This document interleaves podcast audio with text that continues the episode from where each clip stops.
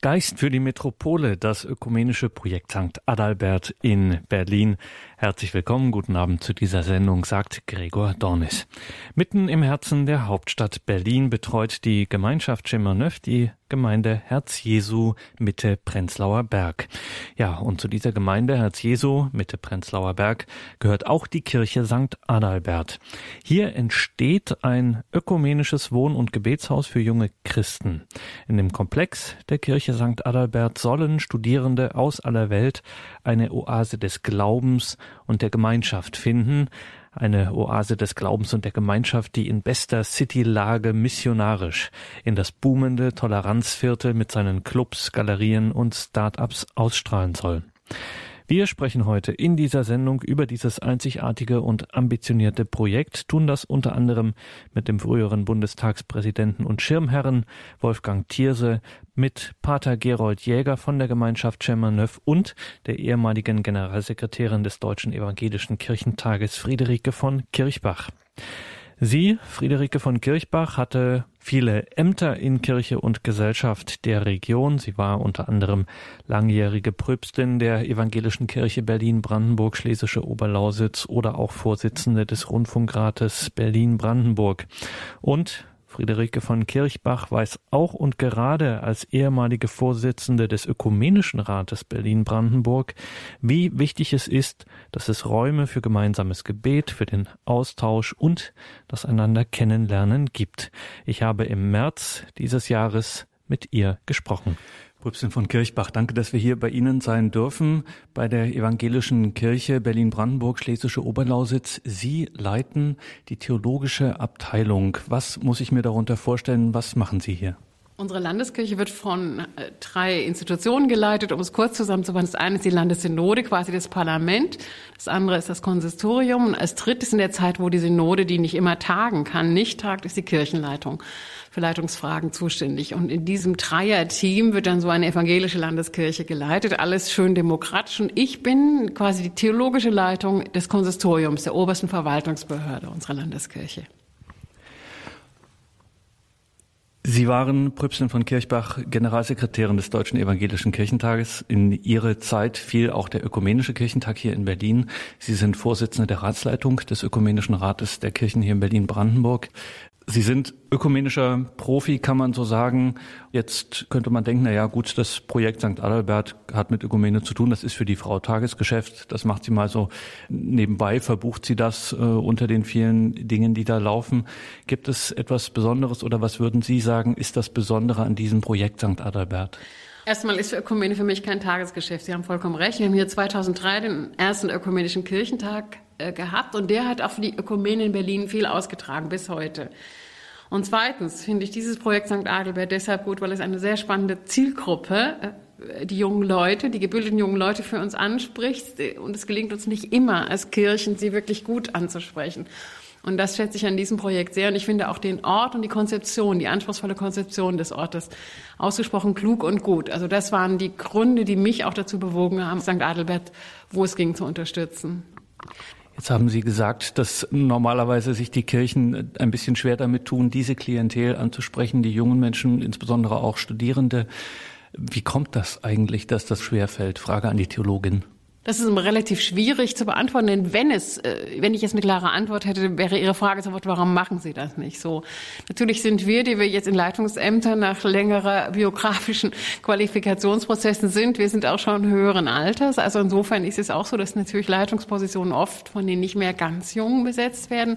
Das würde ich aber nicht an als einen Grund des Scheiterns allein benennen. Es ist tatsächlich so, dass unsere Gesellschaft sich extrem ausdifferenziert, dass wir im digitalen Zeitalter angekommen sind und alle Institutionen unter einem sehr kritischen Blick stehen. Und äh, junge Leute können sich über das Internet und über andere Möglichkeiten, mediale Möglichkeiten, sich über alles informieren und schauen sich die Dinge genau an. Wir haben eine völlig andere Konkurrenzsituation als noch vor 50 Jahren.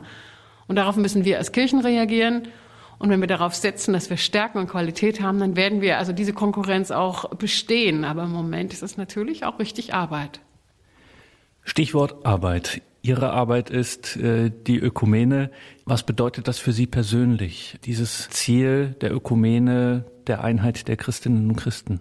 Also für mich persönlich, die, die ich mich entschieden habe, als Frau Theologie zu studieren und auch für die evangelische Kirche dann eine Karriere in eine Leitungsfunktion hinein anzugehen, war Ökumene immer ein ganz zentrales Element, auch meiner praktischen Glaubenserfahrung. Ich bin ökumenisch aufgewachsen in Sachsen, in der Deutschen Demokratischen Republik. Damals war Ökumene auch für die Opposition gegen das System ein ganz wichtiger Teil.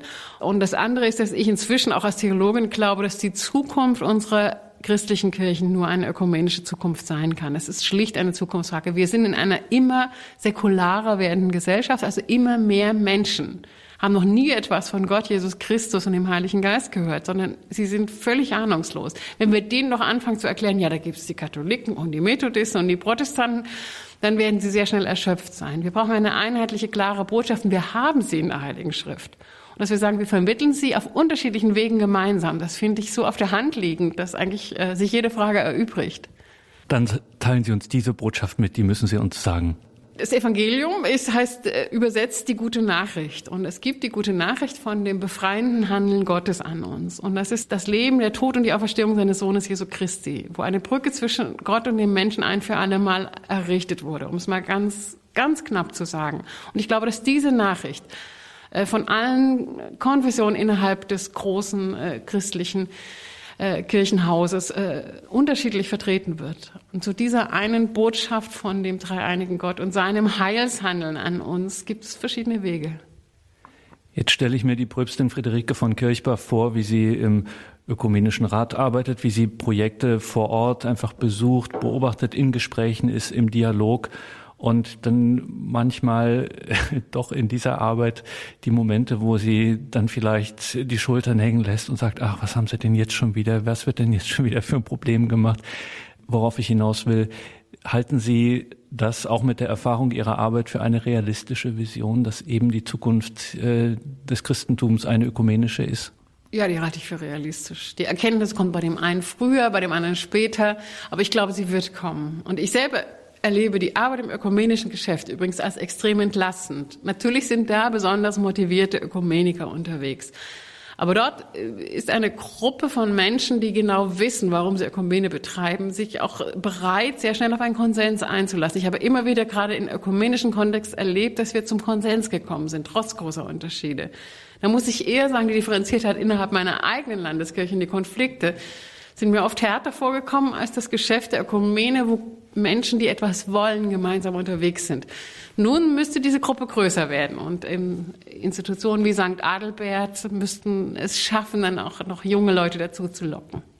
Wie sieht denn so ein Geschäft der Ökumene konkret vor Ort aus? Wie kann man sich das vorstellen, wenn man jetzt vielleicht in einem konfessionell doch eher einheitlichen Gebiet lebt? Wie schaut sowas in einer Stadt wie Berlin aus? Wir sind 30 Mitgliedskirchen im Ökumenischen Rat äh, Berlin-Brandenburg und wir haben eine gewisse Anzahl von, also überschaubare Anzahl von Veranstaltungen, die wir gestalten, die eine öffentliche Wirkung hat. Im September liegt vor uns das Berliner Fest der Kirchen. Da werden wir auf dem Alexanderplatz mit einem großen Markt der Möglichkeiten, einem Bühnenprogramm, einem großen Gottesdienst zeigen, wie unterschiedlich und wie gleichzeitig nah beieinander wir als christliche Kirchen sind. Wir haben die Nacht der offenen Kirchen zum Pfingstfest. Wir haben zu Beginn des Jahres einen Neujahrsempfang mit einem Ökumenepreis und verbunden mit einem Gottesdienst. Also es sind ein paar Veranstaltungen, die wir gemeinsam vorbereiten. Wir haben dann entsprechende Sitzungen, eine Ratsleitung und einen Ratsausschuss, die die Arbeit machen und das ist ein, ein überschaubares Konzept, also zusammenzuarbeiten und Visionen zu entwickeln. Das äh, funktioniert. Jetzt haben Sie das vorhin schon erwähnt, dass die Einheit der Christen so wichtig ist für die Verkündigung, äh, den Menschen diese Botschaft, von der Sie sprechen, dieses Evangelium zu bringen. Wenn wir jetzt über das Projekt St. Adalbert sprechen, da steckt das ja auch mit drin. Also der Geist der Metropole wird da erwähnt, äh, dass es kein Zufall ist, sondern dass das sehr wichtig ist, dass dieses Projekt eben da mitten im Szenebezirk der Spandauer Vorstadt ähm, liegt. Was ist jetzt der spezifisch äh, christliche Gedanke, Auftrag eines solchen Projekts? Also der Auftrag ist tatsächlich mit dem klaren Profil, was St. Adelbert ja entwickelt, dieses klar christliche Profil mit einer starken auch auch spirituellen Ausstrahlung nach außen ein Zeichen zu setzen und gleichzeitig aber die Menschen, die da sich auf der Torstraße bewegen, anzulocken mit Angeboten, die die fragende, sinnsuchende auch reizvoll finden. Und ich glaube, dass die Ideen, die jetzt in St. Adelbert entstanden ist und dass die Gemeinschaft Chemin Neuf da auch wirklich großartige Ansätze hat, um genau das zu leisten. Und da ist die Offenheit, die einen nicht erstmal zwingt, darüber nachzudenken, oh, welchen Glauben habe ich denn jetzt, welche Konfession äh, gehöre ich an, sondern die sagen, okay, wir laden euch ökumenisch ein. Die ist eine ganz wichtige Voraussetzung für diese Absicht, Menschen anzuziehen. Die Menschen, die sich auf der Torstraße bewegen, das sind natürlich sehr unterschiedliches, eine sehr heterogene Welt und eben auch, wie Sie es selber auch sagen, eine rasant sich wandelnde Welt, gerade in diesem Bezirk und an diesem Standort. Meinen Sie wirklich, dass so etwas eine Chance hat, gegen die ganzen bunten und vielfältigen äh, Angebote und nicht zuletzt ja auch Sinnangebote, seien wir ehrlich, äh, zu bestehen, diesen Konkurrenzkampf, wenn man es mal so nennen will, ähm, zu gewinnen oder da an sich eine vordere Position zu erwerben? Ja, das glaube ich. Also das braucht man auch, wenn man, äh, sag mal, mediale Meldungen heute verfolgt. Die Frage, was Religion trägt, was religiöse Menschen trägt oder zu welchen äh, Verfehlungen es auch kommen kann, äh, die ist eine extrem zentrale Frage. Und ich glaube auch, dass die die Gegenwart eines sehr präsenten Islam, und ich meine das auch als eine sehr positive Nachricht, uns Christen auch nochmal zwingt, öffentlich sichtbar unseren Glauben zu zeigen. So funktionieren wir, daran glauben wir, so geht es bei uns. Also das ist, glaube ich, in der weltweiten Gemeinschaft äh, eine große Annäherung entstanden, auch zwischen den Religionen, die lernen müssen, auf einem Gebiet miteinander tolerant zu leben. Können das Religionen? Können die tolerant miteinander leben? Glauben Sie daran? Ja, ja, das glaube ich. Ich glaube auch, dass sie das schon konnten, dass es auch nicht neu ist. Ich war neulich mal in Toledo, da, es hat mich sehr beeindruckt, über wie viele Jahrhunderte hinweg Christen, Juden und Muslime da kreativ gelebt haben, sodass man es an der Stadtstruktur heute noch erkennt. Und deswegen bin ich der festen Überzeugung, gerade die großen monotheistischen Religionen haben alle miteinander diese Botschaft des Friedens, die von ihrem Gott ausgeht, dass ich denke, da gibt es viel Potenzial. Jetzt haben Sie ein Stichwort genannt, kreativ. Ähm, das Projekt äh, St. Adalbert baut auch auf ein großes Kreativitätspotenzial, gerade ein christliches Kreativitätspotenzial. Könnten Sie mal beschreiben, wo der Grund liegt dafür, dass das Christentum zu Kreativität ermutigt? Ja, Kreativität kommt, kommt Creatio. Creatio ist die Schöpfung. Also äh, Gott selber war, bevor es uns gab, kreativ, so berichtet die Bibel. Also ich glaube, diese Fähigkeit von Menschen, Dinge zu gestalten, und das ist ja, darum geht es in, in Kreativität, ist eine, eine, ein ganz wichtiges Element der biblischen Überlieferung. Das ist das, was Gottes Geist uns einhaucht. Die Psalmen selber sind ja die ältesten Gedichte die wir so kennen. Also es gibt ganz viele Gründe dafür, dass diese Ermunterung, dass wir unsere Kreativität zulassen. Und das ist ja eine Verbindung von Seele und Geist, die in der Kreativität stattfindet. Also das halte ich für sehr selbstverständlich. Wenn wir von Ökumene sprechen, dann sprechen wir auch immer von den äh, Besonderheiten und von dem Wahrnehmen des, des und der anderen in dem, was ihr und ihm ganz wichtig ist. Jetzt haben wir hier eine evangelische Theologin sitzen im Gespräch und wir müssen sie natürlich fragen, was für sie das Besondere und das Wertvolle, ähm, das ist, was sie an ihren evangelischen Glauben bindet und was sie nie und nimmer aufgeben könnten. Nun, ich bin in der vierten Generation meiner Familie Pfarrerin. Ich bin die erste Frauengeneration, die sich dazu entscheidet oder dazu entscheiden kann. Und ich, also für mich ist diese Beheimatung ein ganz wichtiger Faktor, dass ich da zu Hause bin und dass ich auch die, die Ahnen, die ich nicht mehr kenne, von denen ich weiß, dass sie vor mir waren und dass ihnen die Dinge wichtig waren, das ist für mich ein wichtiger Fakt. Ich glaube auch nicht, dass die Menschen, die vor uns waren, dümmer waren als wir heute. Also diese Verbindung zur Vergangenheit, das ist äh, für mich ein ganz wichtiger Element auch für meinen Glauben, dass ich es, je älter ich werde, immer mehr spüre, wie sehr ich getragen bin. Stefanski hat mal gesagt, wir stehen auf den Schultern der Verstorbenen. Das finde ich ein sehr schönes Bild. Also ich bin doch nicht die Erste. Und diese Verbindung mit den Generationen vor uns ist für mich ein ganz wichtiges Element und ich bin Tochter einer Kantorin, nicht nur eines Pfarrers, sondern einer Kantorin. Für mich ist die Musik und die Choräle sind eine wichtige Quelle der Inspiration auch für meinen Glauben. Und da sind Sie natürlich im Vorteil und fallen aus der Reihe. Ähm, für Sie wäre jetzt, wenn man etwas provokant sagte, so ein Projekt vielleicht äh, gar nicht das Richtige, weil Sie sozusagen gar nicht zur Zielgruppe gehörten. Ähm, soll heißen, glauben Sie das wirklich, dass man heutzutage junge Menschen mit so einem Projekt wirklich erreichen kann oder dass es nicht doch eine Nischenkultur bleibt? Also nichts gegen eine gute Nische. Also da muss ich nochmal sagen, unsere Gesellschaft lebt davon, dass sie Inseln hat, in denen bestimmte Menschen sich auch ähm, qualifizieren, um dann wieder in die Gesellschaft zurückzugehen und da einen wichtigen Beitrag zu leisten. Also das kann auch eine Form von Beheimatung sein, die durchaus eine Nischen, eine positive Nischenfunktion hat und die dann aber wieder in Austausch mit der großen, weiten Gesellschaft tritt. Also deswegen würde ich äh, die Gefahr, dass es eine Nische ist, nicht äh, so schlimm finden. Ich glaube, dass junge Leute, und ich, mir fallen da auch sofort welche ein, es sehr sinnvoll finden, solche Orte auch des zu sich kommen und der eigenen spirituellen Besinnung, die, die wirklich suchen. Wenn Sie zurückschauen auf Ihre Arbeit, insbesondere Ihre Arbeit als Ökumenikerin, gibt es so etwas, wo Sie sagen, das habe ich in diesen Jahren gelernt, was ich vorher beim besten Willen nicht wusste? Also ich habe unglaublich viel gelernt. Also ich habe von der großen Selbstverständlichkeit, wie meine römisch-katholischen Geschwister Gottesdienst feiern und darauf achten, das in großer Sorgfalt zu tun. Die genau überlegen, was passiert im Altarraum. Also da auch mit die Würde des Gottesdienstes, die Zurücknahme der Person, die den Gottesdienst feiert, vor dem liturgischen Ereignis. Das ist für mich ein, ein großer Lernprozess bei den römisch-katholischen Geschwistern. Bei den Orthodoxen habe ich den Umgang mit Bildern also als, als Glaubensinhalt nochmal, also neu auch emotional nachvollziehen können. Bei den Freikirchlern wie den Baptisten, Methodisten, ihre schnelle Bereitschaft auch sowas wie Unterhaltungsmusik und einen saloppen Tonfall auch bis in die Gottesdienste zuzulassen und damit auch eine ganz andere Zielgruppe ansprechen zu können. Also es sind jetzt nur drei Beispiele. Und immer wieder, wenn man irgendwo ist und mit den ökumenischen Schwestern und Brüdern etwas feiert, dann merkt man, ah, die machen das so auch gut. Also ich denke, das ist eine, eine Erfahrung, die anhält und die bei mir auch bleiben wird, unabhängig von dem, welche Funktion ich äh, finden werde. Das Projekt St. Adalbert, jetzt stellen wir uns mal vor, es läuft alles nach Plan, ähm, es steht und die ersten ziehen ein. Wie sieht es für Sie, äh, Friederike von Kirchbach, am idealsten, idealerweise aus? Also ich würde dem Projekt St. Adelbert wünschen, dass ein, ein Kommen und Gehen ist, also dass, dass da auch ein Wechsel stattfindet. Es ist ja auch so geplant, dass die Menschen dann nicht allzu lange bleiben, sondern dass sie da eine Weile zu Hause sind und dann nachkommen und dass dadurch eine Gruppe von Multiplikatoren für diese Gesellschaft und für die Ökumene zwischen unseren Kirchen entsteht, die auch in ihrem weiteren Leben dann eine Ausstrahlung haben, die wir dringend brauchen. Multiplikatoren, die in die Gesellschaft ausstrahlen. Das erhofft und wünscht sich Friederike von Kirchbach vom Projekt St. Adalbert in Berlin.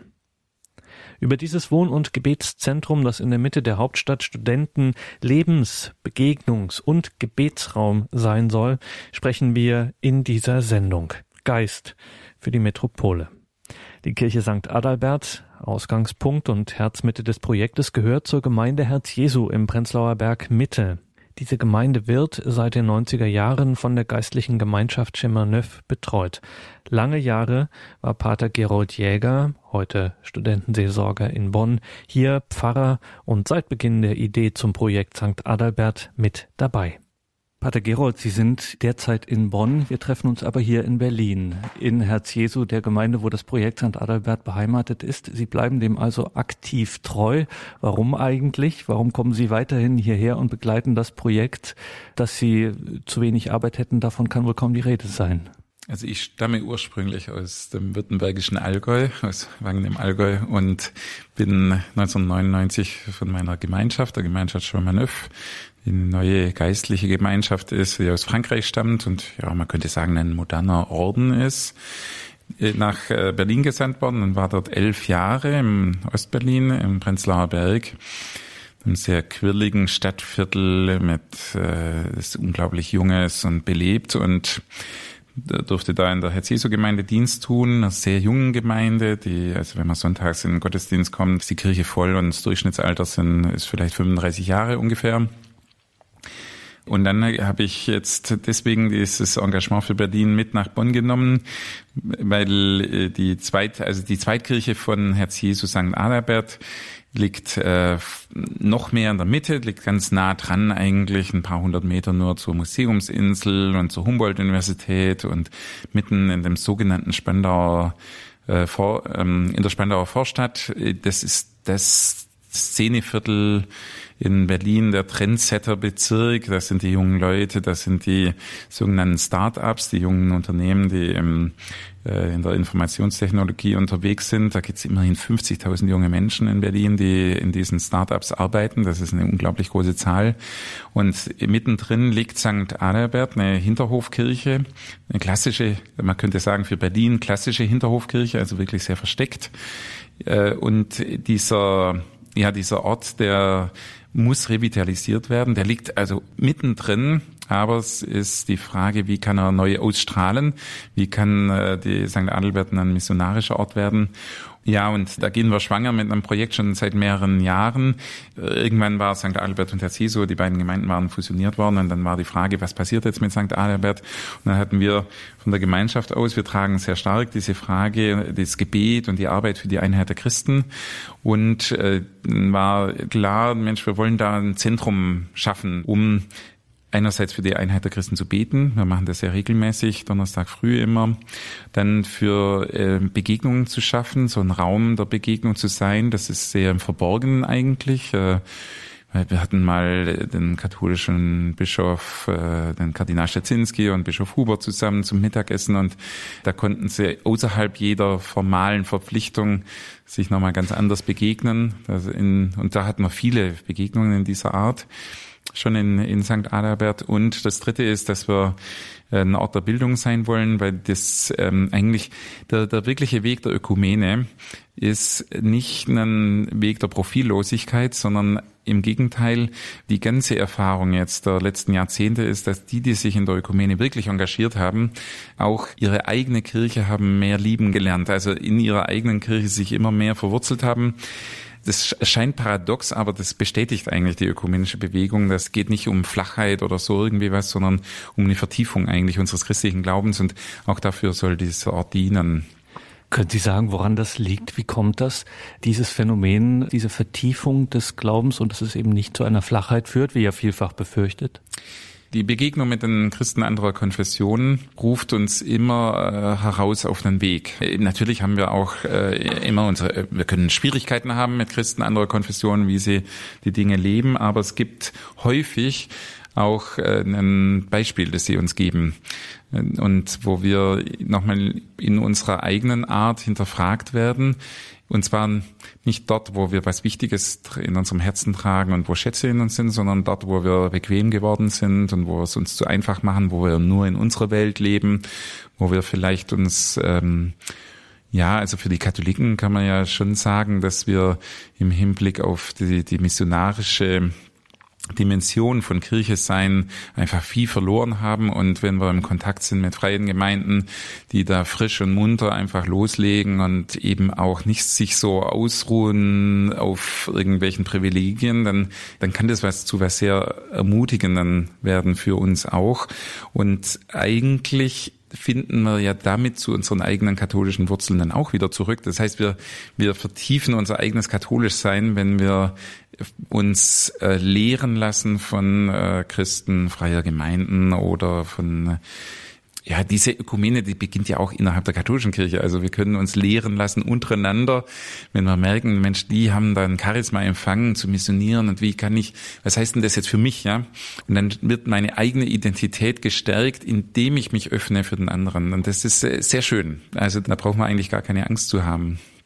Nun ist es das eine, Pater Gerold, mit einem Gedanken, mit einer Idee äh, schwanger zu gehen. Und dann könnte man sagen, na gut, wir haben da so ein paar Räume, wir probieren da mal so ein bisschen was aus, wir machen Veranstaltungen, wir machen diese Gebetszeit, äh, wir lassen da die Leute sich begegnen. Aber nun ist ja das Projekt St. Adalbert auch mit einer großen Ambition verbunden. Ist ein äh, unglaublicher architektonischer Einsatz und baulicher Einsatz zum Beispiel. Äh, man muss jetzt äh, Geld akquirieren, also man muss sozusagen Nägel mit Köpfen machen. Wer hat denn eigentlich das Copyright äh, darauf, dass er gesagt hat, okay, Jungs, jetzt machen wir kein Brainstorming mehr und keine Kreativwerkstatt, wir packen das jetzt an, wir machen einen fixen Plan und setzen uns ein Ziel. Ja, da gab es, glaube ich, viele Momente, wo wir das uns äh, gegenseitig gesagt haben. Jetzt äh, nächste Etappe. Äh, ich glaube, das, was uns sehr bestärkt hat, ist, dass Schritt für Schritt äh, Menschen sich haben anstecken lassen von der Idee und äh, Menschen, die mit Kompetenz mit reingehen ko konnten. Also zum Beispiel hatten wir eine die, die Geschäftsführerin einer Agentur, einer Werbeagentur äh, hier, die in der Gemeinde aktiv ist und die davon Wind bekommen hatte und dann gesagt hat, gut, wir sind dabei und wir helfen euch pro bono. Und sie hat uns dann eigentlich sehr viel geholfen, weil sie dann natürlich wissen wollte, ja, und was soll ich denn jetzt eigentlich bewerben? Äh, und dann war eine ganze neue Phase nochmal, wie kommunizieren wir das, was wir in unserem Herzen schon klar haben? Wie kommunizieren wir das nach außen? Und ja, und so ging es einfach Schritt für Schritt, dass äh, Leute, die mit Fachverstand sagten, ja doch, wir, wir helfen euch und seid mutig. Äh, hier in, der, hier in Berlin kann man eben dann auch im Umkreis der Regierung, im Umkreis des Parlaments oder im Umkreis der Verbände Leute treffen, die keine Angst haben vor großen Summen und die sagen, nee, versuch's mal. Äh, ihr, das Wichtige ist, eine klare Idee zu haben und dann, und wenn diese Idee dann äh, in die Herzen trifft, dann kann ganz viel passieren. Und das ist eben auch interessant äh, zu sehen, also hier in Berlin gibt's ja durch den Regierungsumzug dann auch äh, eine Menge Rheinländer, eine Menge Süddeutsche, die schon sehr viel Überraschungen erlebt haben im Hinblick auf den kirchlichen Kontext, weil man das in, im Rheinland und in Süddeutschland nicht vermutet, dass die Kirche so lebendig ist in, in Berlin natürlich eine Diaspora-Kirche, aber mit einer relativ großen Vitalität, also auf jeden Fall einer größeren Vitalität wie in, als in manchen ursprünglich katholischen Gegenden. Und die bringen dann die Lust mit, auch was für diese Stadt zu tun. Und dadurch, dass sie dann hier arbeiten und leben, spüren sie auch, wie wichtig diese Stadt ist. Also die Berlin ist, ähm, und das wäre so meine kleine Botschaft an alle, die, die in, ähm, in Süddeutschland oder im Rheinland oder in eher katholisch geprägten, Münsterland, in Westfalen, denen der Glaube wichtig ist und wo manchmal so der Eindruck ist, ja, aber Berlin ist weit weg und Berlin ist uns fremd und was soll das schon mit Berlin? Ja, aber in Berlin werden die Entscheidungen getroffen für unser Land und in Berlin braucht's das Evangelium, in Berlin braucht's Menschen, die mutig sind und in Berlin braucht's die Orte, wo junge Menschen zum Glauben finden und wo die jungen Menschen, die aus überall her nach Berlin kommen, um da eine Zeit zu verbringen zum Studium oder weil sie ganz frisch im Beruf sind. Und wenn sie da einen Impuls bekommen, und später dann Verantwortung tragen in unserem Land. Wenn sie in dem Moment mit Christus in Beziehung kommen, dann kann das äh, einen unglaublichen Impact haben, also eine unglaubliche Wirkung eigentlich. Ja, für also das darf man nicht unterschätzen, die Wichtigkeit von Berlin. Ein Unternehmer sagte mir mal, der selber sein Herz schlägt für Berlin, der sagte mir, ja gut, Köln und sogar München und so, das ist alles recht, aber wenn in Köln zum Beispiel drei, also das war ein bisschen übertrieben, aber so die Richtung stimmt. Er sagte, wenn drei Gespräche in Köln am Tag stattfinden, die nationale Bedeutung haben, dann sind es im Café Einstein allein auf, unter den Linden 150 Gespräche am Tag, die Bedeutung haben. Und wenn und das ist schon eine große Frage, sind wir da als Christen da oder sind wir völlig weg? Und das hat für das ganze Land eine Bedeutung. Das ist nicht nur so eine kleine Schnapsidee mit lokaler Bedeutung. Ja.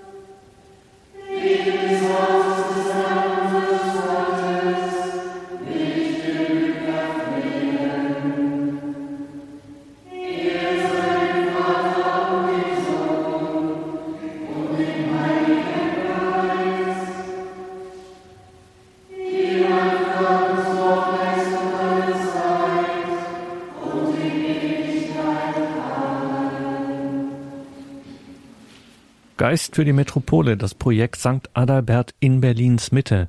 Darum geht es in dieser Sendung. Mein Name ist Gregor Dornis und ich bin im Gespräch mit Pater Gerold Jäger von der Gemeinschaft Chemerneuf.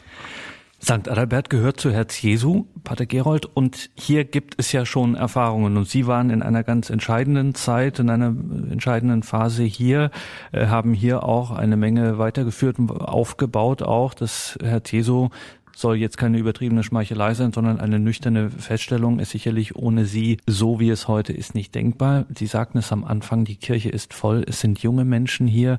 Was machen Sie hier für konkrete Erfahrungen mit so einem äh, missionarischen Anliegen, den Glauben neu einfach zu entfachen und Menschen zu berühren, bis hin zum eben äh, erwähnten Impact. Welche Erfahrungen macht man hier so in der Gemeinde schon, die dann auch in so einen Projekt wie St. Adalbert mit einfließen?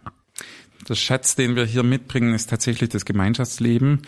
Äh, also als Kommunität äh, tragen wir äh, schon eine gemeinsame Vision für die Pastoral und für die Evangelisierung hier, weil wir gemeinsam uns entschieden haben, dass das Gebet im Zentrum steht zum Beispiel.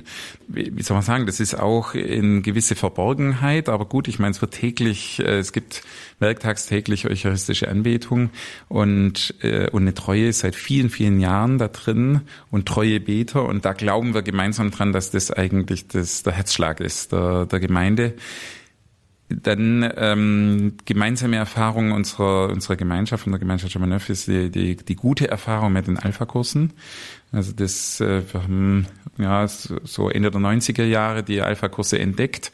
Diesen Glaubenskurs, der aus England stammt, aus London und dort in der anglikanischen Gemeinde entwickelt wurde und ein kerigmatischer Kurs ist, also der wirklich, wo es um die ganz, um die wirklichen Basics geht, das äh, des christlichen Glaubens, der christlichen Grundverkündigung.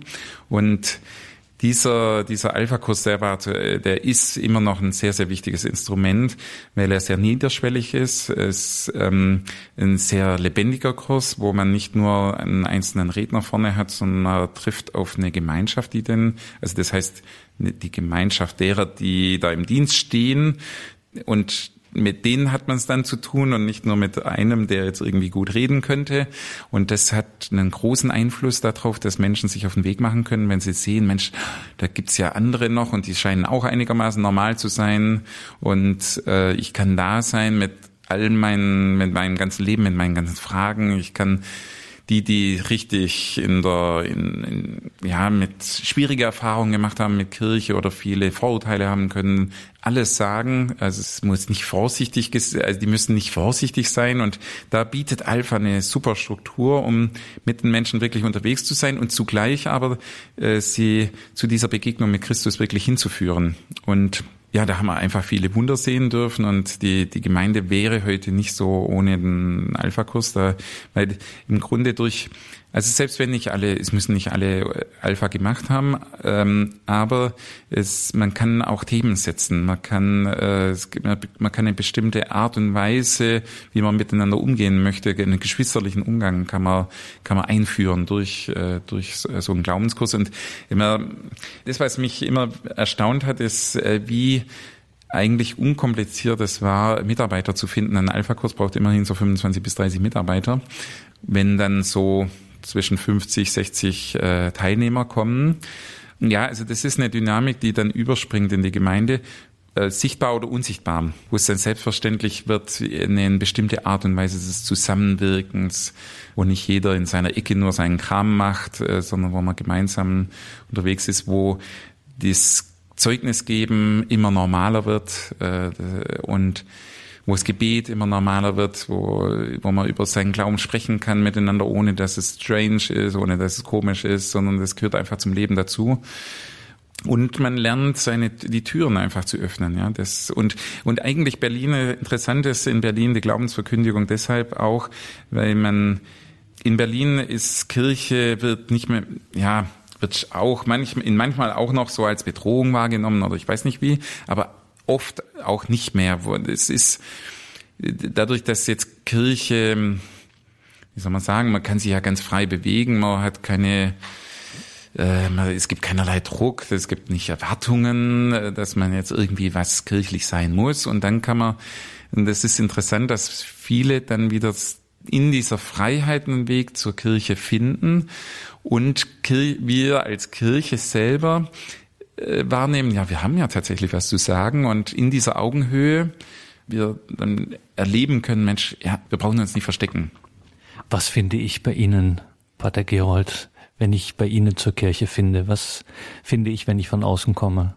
Na, ich, ich glaube, im Sonntagsgottesdienst ist äh, für viele berührend, dass äh, eine, eine, eine geistliche Atmosphäre, also eine Gebetsatmosphäre, für viele ist berührend, dass es so eine große Mischung gibt, also zwischen also viele Kinder, ähm, viele auch viele Singles, viele dann ältere Leute und also die Mischung Ost-West, äh, die Mischung ist, äh, aus, aus traditionellen Formen und neueren Formen. Ähm, ja, das sind das, äh, ich glaube, da gibt es etwas, was, ähm, was anziehend wirkt und was jetzt hier so bekannt macht für als Ort, wo man gerne, wo man weiß, dass man, dass man da hinkommt und, und was findet. Es ist ja nicht nur so die ähm, Sonntagsmesse, sondern Sie haben das angesprochen. Sie haben wirklich werktags jeden Abend eine Stunde hier eucharistische Anbetung und da ist eigentlich nicht viel zu erleben.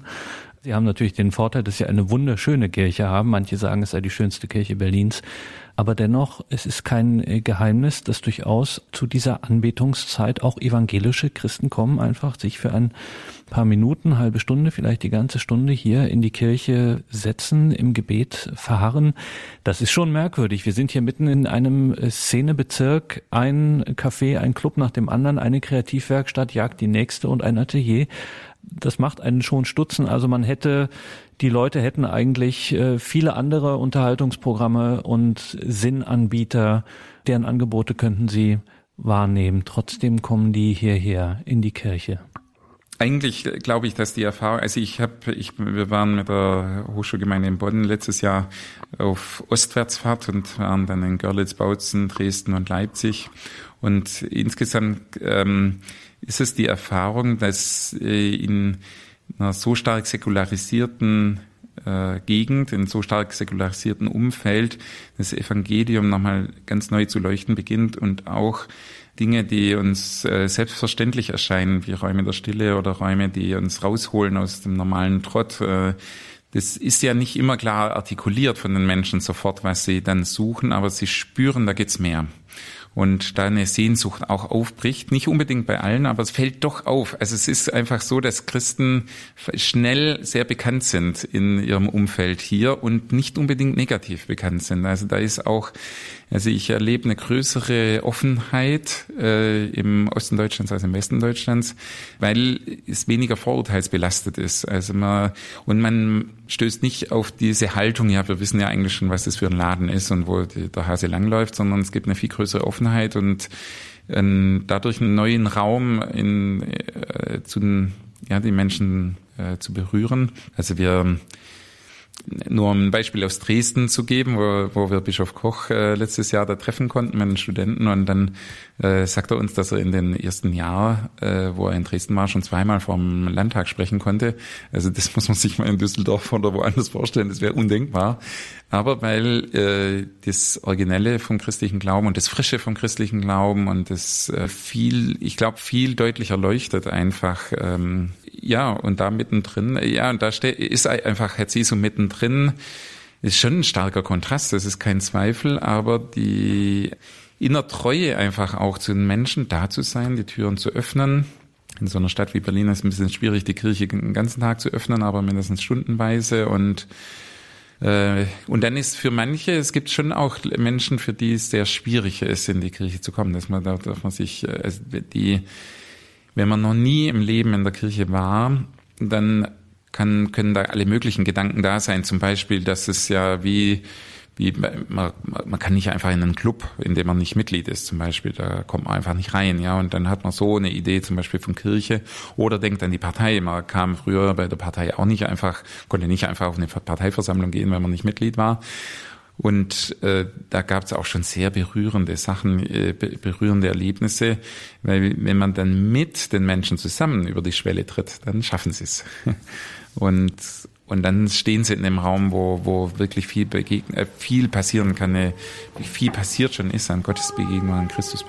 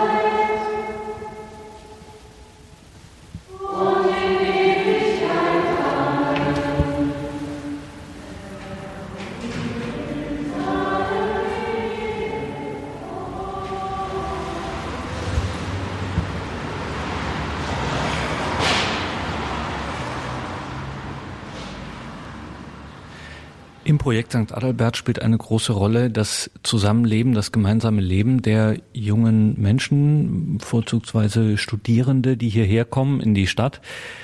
Es taucht ja in unserem Gespräch immer wieder auf, eine quirlige, eine lebendige, eine vitale Stadt. Viele behaupten, es sei die spannendste Stadt, äh, die man sich vorstellen kann. Unweit des Projektes St. Adalbert ist das äh, Konvikt der evangelischen Theologiestudenten und schon dort äh, ist es schwierig, möglichst viele Leute mal zu einer Andacht zu bekommen oder so, einfach weil Studienbetrieb und alles Mögliche eben auf einen äh, wartet. Glauben Sie wirklich, dass das funktionieren wird, wenn dann der Bau steht, die Studenten einziehen und ähm, dass dort ein geistliches Leben möglich sein wird? Oder ist nicht die Gefahr sehr groß, dass einfach die Stadt das ein bisschen ablenkt, alles ein bisschen zerfasert?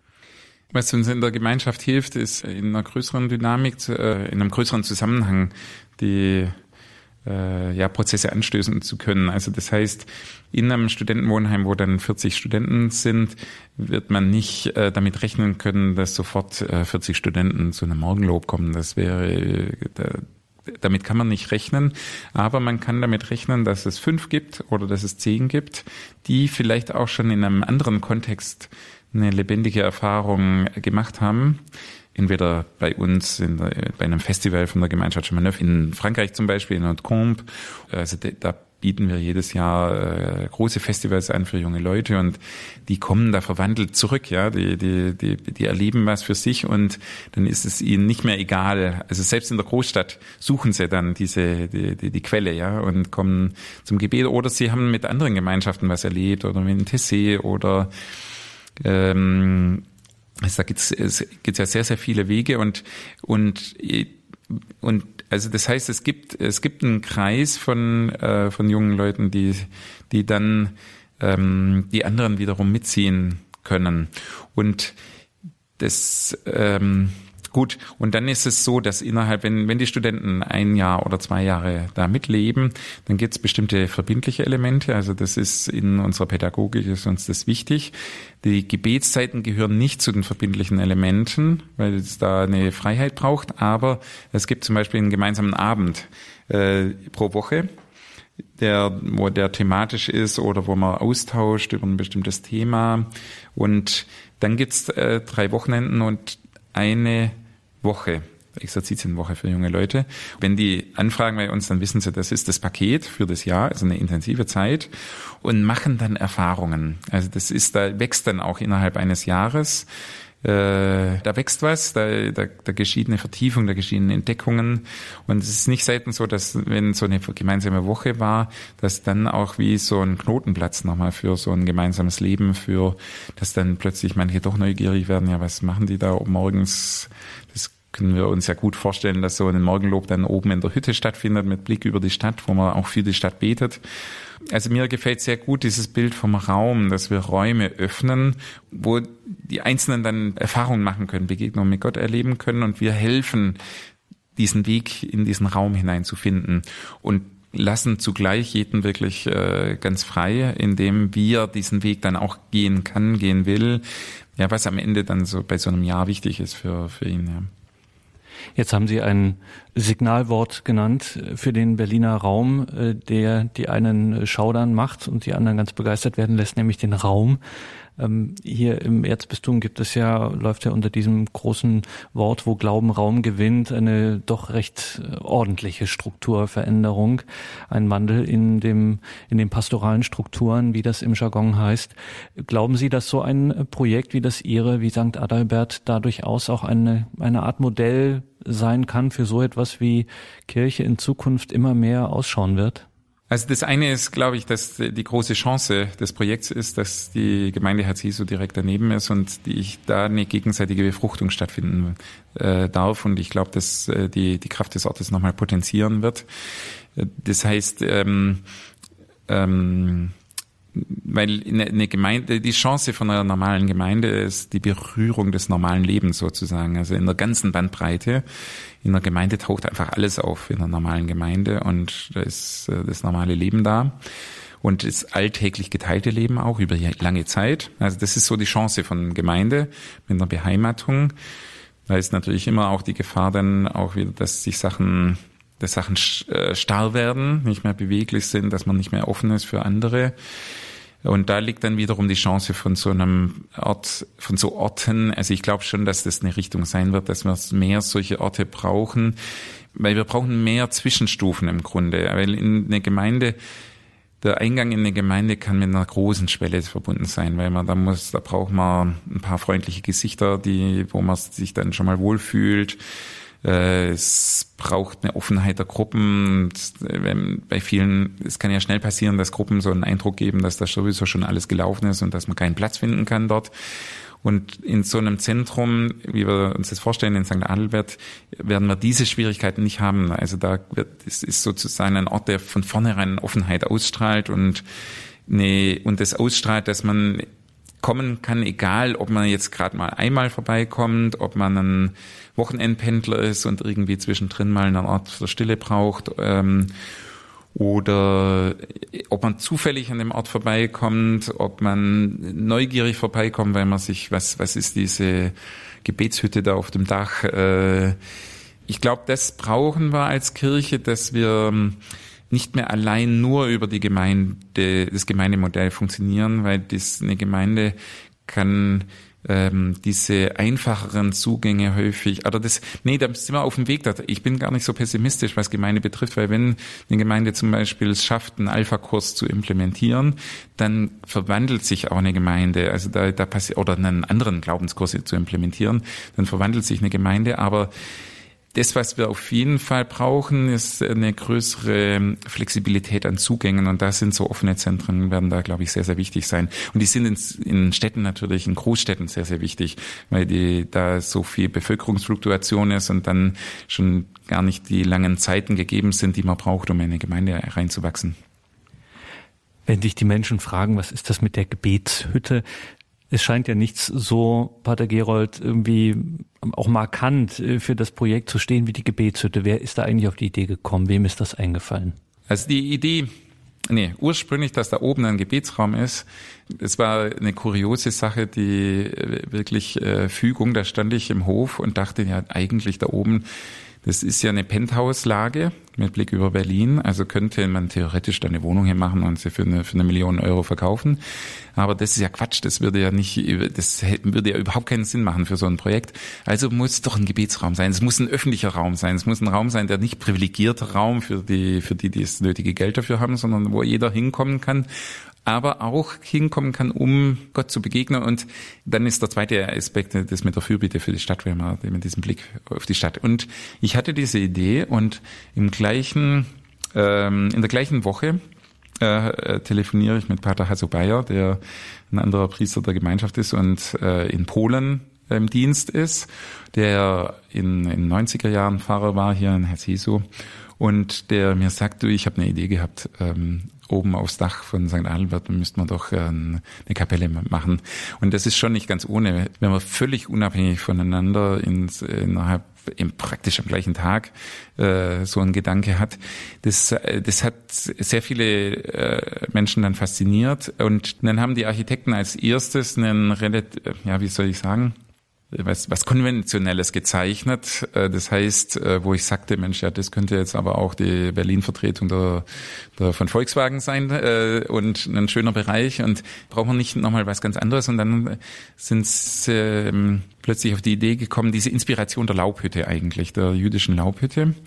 Die beim Laubhüttenfest werden also diese Hütten gebaut, die zum, in denen man dann lebt für eine Zeit, die bewusst offen sind zum Himmel hin, aber auch offen sind nach außen. Also beide Elemente. Also es darf, äh, es gibt die Offenheit äh, zu Gott und die Offenheit zu den Menschen und und auch dieses Unfertige. Also das ist so, das ist ein, interessant in der Bibel, das zu entdecken, äh, wie oft vom Zelt oder von der Hütte die Rede ist. Das ist eigentlich im Hebräischen äh, das gleiche Wort. Und wie oft auch das Volk Gottes ähm, dargestellt wird als ein äh, Volk, das in einem Zelt lebt oder das mit, also das unterwegs oder beziehungsweise dann gibt es das Zelt Gottes, das in der Mitte des Volkes Gottes unterwegs ist. Also dieses Motiv, auf dem Weg zu sein. Und dann war es uns wichtig, äh, wir haben in unmittelbarer Nähe zu St. Adelbert ist die große Synagoge in der Oranienburger Straße und dann äh, da ist das äh, Zentrum Judaicum und da haben wir gute Kontakte mit dem Leiter dort und wir sind ins Gespräch gekommen mit ihm, um zu schauen, ob wie das wirkt, auch ob er das auch mittragen kann. Und er war begeistert und konnte sagen, ja, sagte er doch, dass ihm das sehr anspricht, diese Idee, die aus, aus dem Judentum ursprünglich stammt, ähm, in dem früheren jüdischen Viertel als eine Brücke auch realisiert wird. Aber gut, dann haben wir es trotzdem reduziert auf die Hütte, weil es äh, um ja das Hüttenmotiv eigentlich als biblisches Motiv äh, ja. sagt Pater Gerold Jäger von der Gemeinschaft Chemerneuf. Dass Menschen aus aller Welt Gott und einander entdecken können, ist das erklärte Ziel des Projektes St. Adalbert, das mitten in Berlin schon jetzt mit Veranstaltungen, Gebet und Begegnung wächst und dann in der Zukunft als Wohn- und Gebetsstätte für Studierende aus aller Welt geistliches Zentrum werden und Geist für die Metropole bringen soll dass gerade für junge Christenmenschen das Zusammenleben mit Gleichgesinnten wichtig und sinnvoll ist, findet auch der Schirmherr des Projektes Wolfgang Thierse ehemaliger Präsident des Deutschen Bundestages. Schließlich sind, so sagt der Christen, nicht mehr eine Minderheit. Christliches Milieu, so Wolfgang Thierse, gehört der Vergangenheit an, jedenfalls in einer Stadt wie Berlin.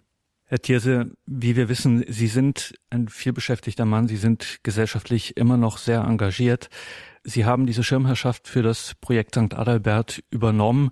In Ihrer Position, deswegen sagte ich einleitend, Sie sind viel beschäftigt, überlegt man sich das schon, was man übernimmt und was nicht.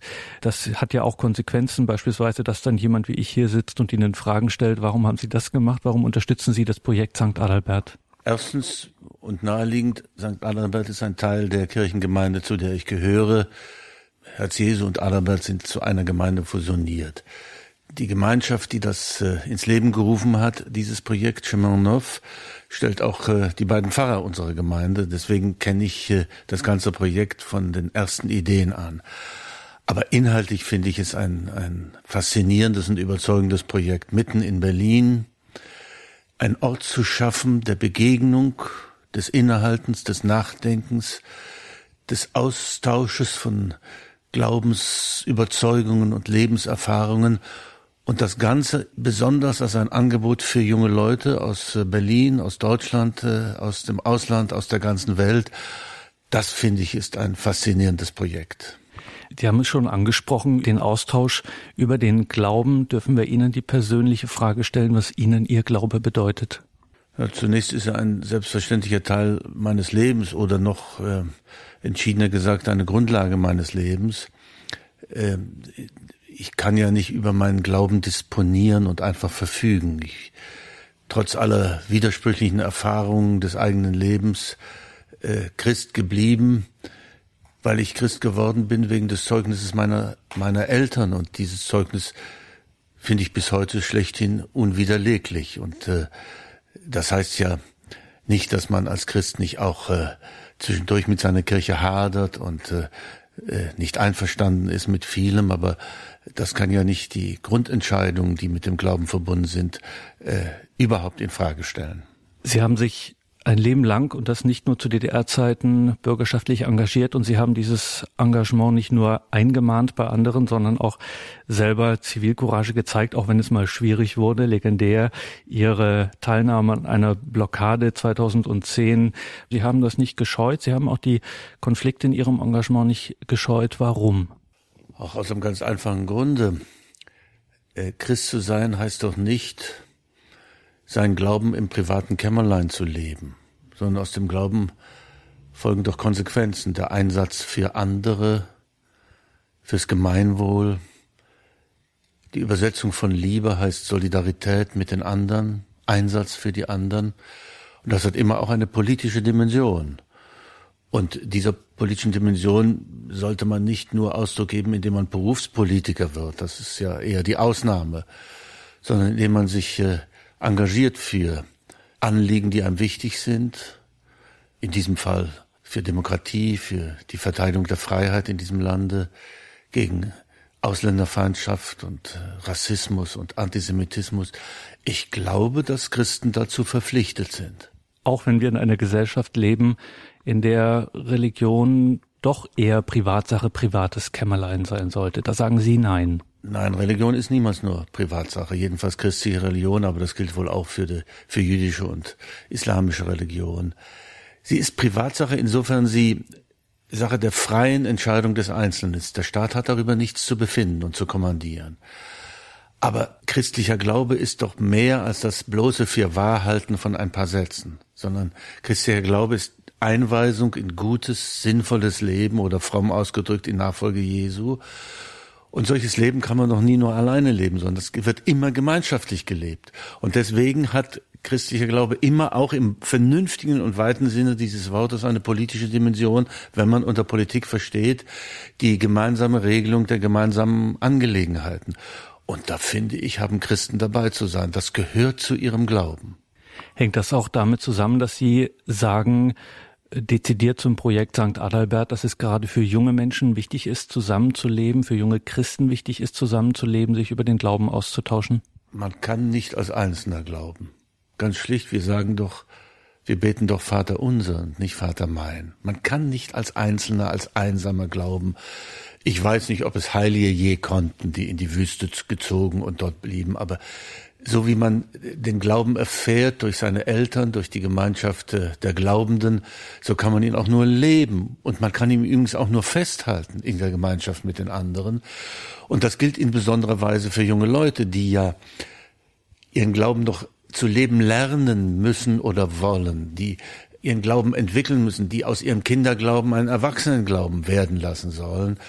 Und dass sie dafür eine Chance bekommen, dazu braucht man den Austausch mit anderen und in einer globalisierten Welt vernünftigerweise auch den internationalen Austausch. Ähm, äh, so wenig es, äh, jetzt sage ich mal ein böses Wort, deutsche Christen gibt, sondern katholisch sein, Christ sein heißt immer sozusagen eine globale, eine universelle Perspektive entwickeln. Und äh, dafür einen praktischen Ort zu finden, wo das entstehen kann, wo man im Austausch so etwas entwickeln kann. Das ist, gehört mit zu diesem Projekt von St. Adalbert. Und das ausgerechnet in einer Metropole wie Berlin. Was kann so ein Projekt an dieser Stadt geben? Ja, ausgerechnet in Berlin. In einer Stadt, wo alle katholisch sind oder alle Christen sind, bräuchte man wahrscheinlich gar nicht so ein Objekt. Da würde man gar nicht auf die Idee kommen, sondern gerade in einer Stadt, die hart wirkt, die nicht einfach säkular ist, aber jedenfalls multireligiös, multikulturell, in der jedenfalls die äh, Menschen, die eingestandenermaßen sich als religiös definieren wollen, nicht die Mehrheit sind. Äh, gerade in einer solchen Stadt äh, ist so etwas notwendig und angemessen. Im Übrigen auch, weil Christen äh, gerade in einer solchen Stadt die Pflicht haben, Flagge zu zeigen. Zu zeigen, wir sind da, wir sind nicht von gestern, wir sind nicht dumm, wir sind weltoffen, wir können Dialog, wir sind lernbereit, wir wollen zuhören, äh, wir wollen nicht die Rechthaber spielen, wir sind keine Dogmatiker, all das gehört dazu. Jetzt haben wir über die Stadt Berlin gesprochen, die Sie vermutlich nicht wiedererkennen würden, verglichen mit der Stadt, in die Sie 1964 kamen, um hier zu studieren. Sie hat sich stark verändert. Vermutlich ist das eines ihrer ganz wesentlichen Merkmale, dass sie sich ständig äh, verändert und nie zur Ruhe kommt. Trotzdem fragen wir mal nach dem, was bleibt. Was lieben Sie an Berlin, Wolfgang Thierse? Also ich erkenne die Stadt ja wieder, weil ich ja seit 1964 hier lebe und diese Veränderung äh, immer wahrgenommen habe. Und ich lebe gerne in dieser Stadt, weil sie so viel Veränderung bedeutet, weil sie groß und reich ist an menschlichen Begegnungsmöglichkeiten, ein unerhörtes Angebot an Kultur hat. Ich bin nun mal ein leidenschaftlicher Theater- und Opernbesucher und Konzertbesucher und Museumsgänger und so weiter und so fort. Das gehört alles dazu. Und auch, was eine Großstadt ist, dass es Menschen gibt, die fremd sind. Man sagt ja, Stadtluft macht frei. Und damit ist gemeint, man steht nicht immerfort unter einer engen Beobachtung und einer Kontrolle. Das hat große Vorzüge, wenn auch äh, immer auch wie jeder Vorzug hat es einen Nachteil. Die Gefahr der Vereinsamung, der Entfremdung ist auch groß, aber dass eine Stadt sich verändert, das äh, finde ich schön, das macht es spannend und äh, ich bin immer noch neugierig. Die Stadt ist spannend, sagen Sie, mit vielfältigen Angeboten und das stimmt ja tatsächlich. Die, es gibt ja unzählige Institutionen, kulturelle Initiativen und so weiter. Wenn jetzt ein junger Mensch, sagen wir ruhig auch aus dem Ausland, hierher kommt und auf dieses riesige Angebot trifft, Wieso, Wolfgang Thierse, würden Sie ihm denn raten, sich das Projekt St. Adalbert anzuschauen? Was unterscheidet es oder was ist das Besondere daran? Natürlich hängt es von den Interessen und der Lebensgeschichte, der Lebensvorgeschichte desjenigen ab, der nach Berlin kommt. Äh, ein solches Projekt kann nicht jeden erreichen wollen, sondern Suchende, die vielleicht schon eine, eine Glaubensgeschichte hinter sich haben und die in Berlin einen Ort suchen, äh, der Unvoreingenommenheit. In eine vorhandene Gemeinde zu gehen, heißt ja in, in, in bestehende Strukturen und äh, ein in be menschliches Beziehungsgeflecht einzutreten, was nicht immer leicht gelingt. Aber in ein solches Projekt, das ausdrücklich Offenheit meint, Einladung meint, äh, gewissermaßen Voraussetzungslosigkeit meint, äh, das glaube ich, ist, könnte dann ein Angebot sein für junge Leute, die Fragen haben, die ein ein Ort äh, der Beheimatung suchen, in den ihre Fragen äh, nicht zurückgestoßen und nicht allzu klugscheißerisch äh, äh, und allzu flott beantwortet werden. Da klingt es schon durch, wie Sie es sich vorstellen. Spielen wir das mal durch. Alles läuft nach Plan und ideal.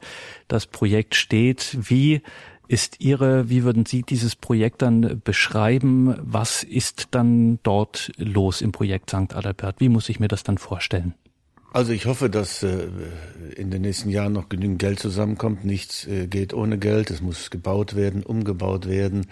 Ich hoffe, äh, dass es dann ein wirklich lebendiger Ort der Begegnung ist, weil es erstens Menschen gibt, die da sind, die länger da sind, die sozusagen diejenigen sind, die hinzukommende empfangen mit ihren Fragen, mit ihren Bedürfnissen dass dort äh, es ein geistlicher Ort ist, in dem es Gebet und gemeinsame Musik gibt, in dem auch äh, ökumenisch und multireligiös äh, gedacht, gestritten, gefeiert und Gottesdienst begangen wird. Ein Ort, wo gemeinsam gedacht, gefeiert, Gottesdienst begangen wird, das soll im Projekt St. Adalbert im Herzen Berlins gelingen, findet der Schirmherr Wolfgang Thierse, ehemaliger Präsident des Deutschen Bundestages. Um dieses Projekt ging es in dieser Sendung und Das war auch erst der erste Teil. Heute in einer Woche sprechen wir weiter darüber, dann unter anderem mit Anna Deline Bügnard. Sie lebt schon jetzt dort und betreut Studenten. Und vor allem sprechen wir auch über die architektonischen Highlights, die in St. Adalbert auf die Stadt warten. Insbesondere, darum ging es ja heute auch schon, insbesondere die einzigartige Gebetshütte. Dürfen Sie also nicht verpassen. Nächsten Dienstag wieder Geist für die Metropole, das Projekt St. Adalbert. Links und Infos gibt's bei uns im Infofeld und natürlich auch beim Hörerservice von Radio Horeb. Danke Ihnen allen fürs Dabeisein. Hier im Programm geht's jetzt weiter mit dem Nachtgebet. Wir beten die komplett. Ich bin Gregor Dornis und wünsche Ihnen allen einen gesegneten Abend und eine behütete Nacht.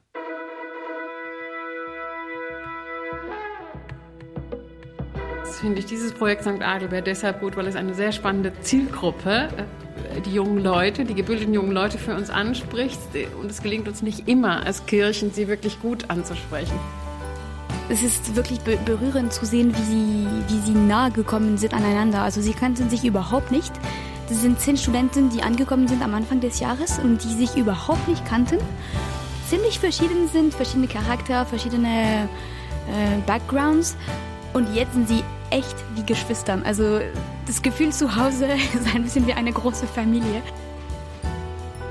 Ich finde diese Treue im Alltag, diese Treue im Gebet um die Einheit, ähm, das ist etwas Entscheidendes. Vielleicht mehr als große Veranstaltungen, äh, wo, die man vielleicht alle zehn Jahre macht oder einmal im Jahr. Das ist auch schön und wichtig und, und äh, nötig. Aber äh, diese Treue im Alltag hat noch ähm, einen anderen Aspekt. Äh, wo der Glaube wachsen kann, wo, wo man wirklich sich nach der Einheit sehnen kann. Gerade in den vielen Schnittstellen, die wir zu anderen Kirchen und Konfessionen haben, gerade da sollen wir uns bewegen, denn gerade da ereignet sich gemeinsam gelebtes Christentum. Das, was wir auf jeden Fall brauchen, ist eine größere Flexibilität an Zugängen und da sind so offene Zentren, werden da, glaube ich, sehr, sehr wichtig sein. Und die sind in, Städten natürlich, in Großstädten sehr, sehr wichtig, weil die, da so viel Bevölkerungsfluktuation ist und dann schon gar nicht die langen Zeiten gegeben sind, die man braucht, um in eine Gemeinde reinzuwachsen. Denn es soll ja auch nicht nur ein Studentenwohnheim nur für die Studenten sein, sondern wirklich auch ein Ort, an dem junge Kirche zusammenkommt.